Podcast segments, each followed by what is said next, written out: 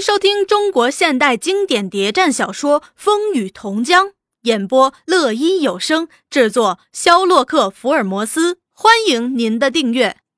第三十一集，玉华这一天没去上课，在家里改学生卷子。一见大林，分外兴奋，笑着说：“你说几天就回，一去却是半个多月。”大林也是情绪热烈，即使在百忙中，也从没把他忘记。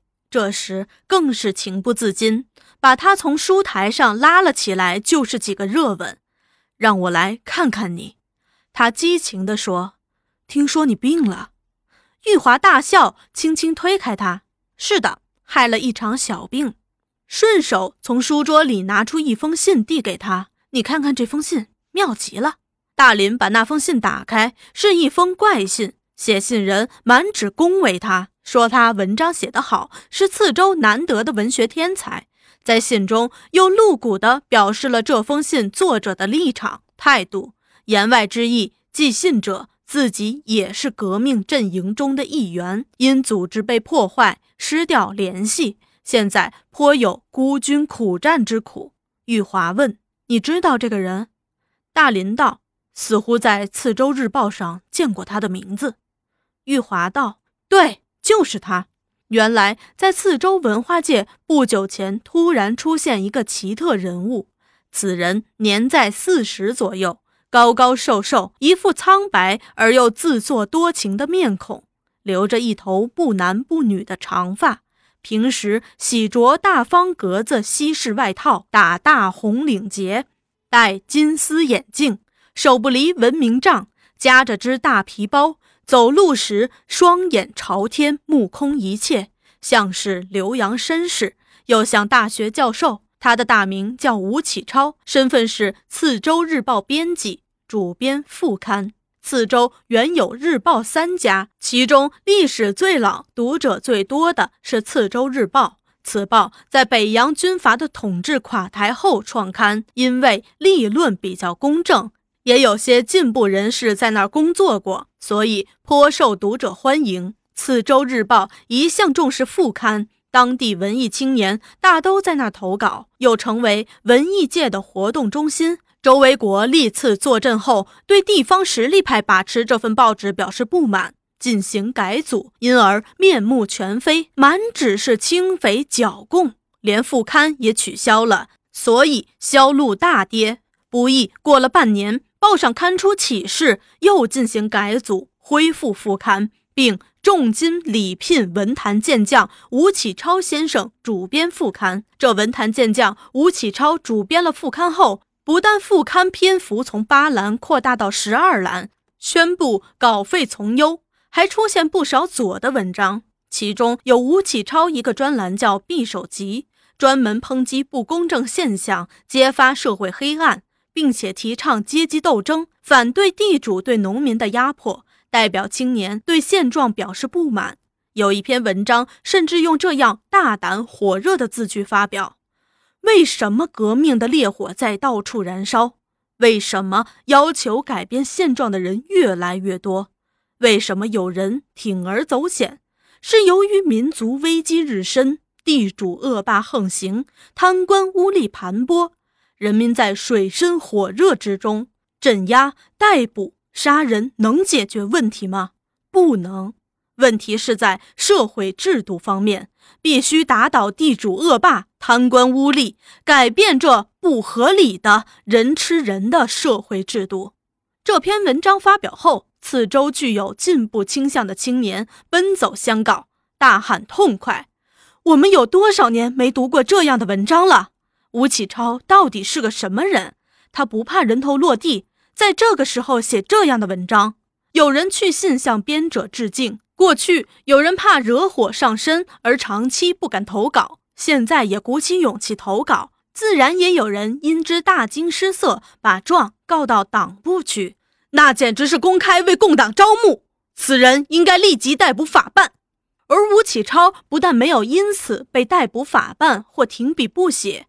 反而变本加厉，发表了答读者问，说：“有人认为我言论偏激，有人认为我该受法律制裁。我为真理立言，为正义呼吁，何怕之有？人可杀，头可断，也不能改变我这种立场。自然又获得一部分人叫好。吴启超与历来副刊编者不同，他非常重视与读者、作者联系，有稿来必亲自批阅，尽可能的发表，并致以丰厚稿酬。今天把稿子一发表，明天就派人把稿酬奉上。对读者来信也必亲自拟付。对那些稿件写的特别进步、特别多、有培养前途的作者，也必亲自登门拜访。在谈话中，他不但表示对现状不满，攻击军事独裁，有时根据不同对象有意无意表露自己的身份。他会神秘地问：“你们读过在上海出版的《洪流》月刊吗？那是一份党的地下文艺读物啊！我经常在那儿写小说。”说着，他就从大方格子外套口袋里神秘地掏出几本《洪流》，请人过目。打开一看，果然每期都有吴启超大作。这样表态一番后，又感慨万千地说：“哎，可是环境太恶劣了。为了这些文章，我受到反动派的迫害，被迫远离组织，远离同志。为了生活，不能不流落到这个小地方当小编辑。”他对《次州日报》还很不满。哎，舆论是代表谁的？应该是代表劳苦大众的。可是《次州日报》不是代表人民。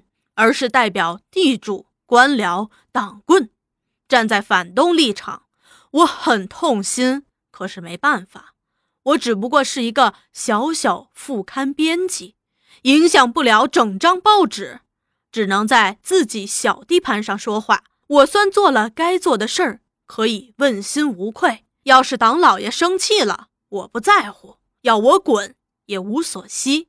反正我是站稳阶级立场。决心不为几个臭钱出卖革命利益。接着，他往往又要自怨自艾：“唉，离开了组织，离开了同志，办事儿真困难呀！现在我叫孤军苦战。”他又到处打听有哪些志同道合者。他说：“这个副刊不是我一个人的，是次州全体进步文艺界的。”我的立场已很鲜明，一定要请那些无产阶级作家来支持。我要尽量的发表具有革命内容、革命热情的作品。至于那些风花雪月、无病呻吟的，让他滚吧。资产阶级、反动派用得着他，我们副刊用不着。他的努力不是没有结果，果然有人介绍他去找次州女作家蔡玉华和诗人黄洛夫。那黄洛夫是被认为次州文艺界后起之秀，他的诗充满了对革命的歌颂和激情，连那些对新诗大有成见的人读了也不得不承认颇有才华。此州文艺界沉闷窒息了一年多后，突然爆出这冷门，杀出这样一名闯将，颇引起震动。玉华迷惑。黄洛夫却满怀高兴，认为整个革命形势正在向更好、更有利的行情发展。反动派被迫不得不改变作风，以笼络人心。他认为《次州日报》副刊九十度大转弯是自然的，不足为奇。既然有此机会，我们为什么不充分利用它，替在窒息中的人民做点好事儿？因此，当吴启超在副刊上刊出带有请诗人黄洛夫先生为次大作，以光篇幅时，他就投了稿，并附以热情短简，对副刊的新面貌、新精神、新作风大加赞扬。他的大作立即被发表，热情的复信也来了。紧接着，这具有文人学者风度的吴启超先生也亲自到利民高中登门拜访。从此，他们就做了朋友，而且过从颇密。吴启超还请他吃饭，纵谈天下大事，据说十分投机，相见恨晚。吴启超见玉华反应冷淡，颇有意见。他私下问黄洛夫：“玉华为什么不支持我？”黄洛夫这次倒不糊涂了，他说：“我们虽然先后同学，同住在一个城市，从未来往。”吴启超问：“听说她长得很漂亮，年已三十，上报独身主义，有迟开的玫瑰之称。”黄洛夫不表示什么。听说他对人又很骄傲。黄洛夫也只是笑笑。最后，吴启超说：“看来他对我还不了解，我又得亲自登门拜访。”不久，吴启超果然亲自到私立次州女子中学去拜访了。蔡玉华对这个貌作热情谦虚的大文人，既不热情，也不冷淡，不失礼节，又相当淡漠。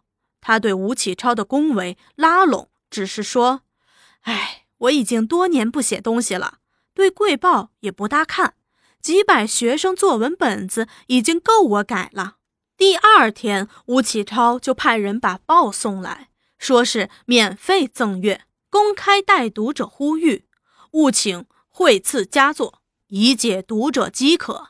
虽然仅仅是一次会见，但蔡玉华给吴启超的印象却相当深刻。他对黄洛夫说：“蔡玉华是个温柔、沉静而兼有非凡傲骨的女子，她生活在这个地方，简直是好花插在牛粪上。”埋没天才，又说：“哎，为什么他年近三十尚保持独身？难道找不到知音了？”我也找到解答了。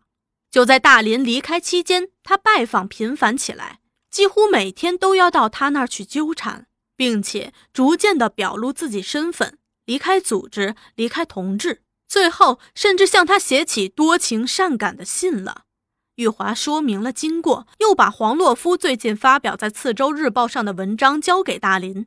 我很替他担忧，找你来商量这件事儿。大林把黄洛夫文章批阅着，也觉得问题颇多。他问：“你没对黄洛夫提出意见啊？”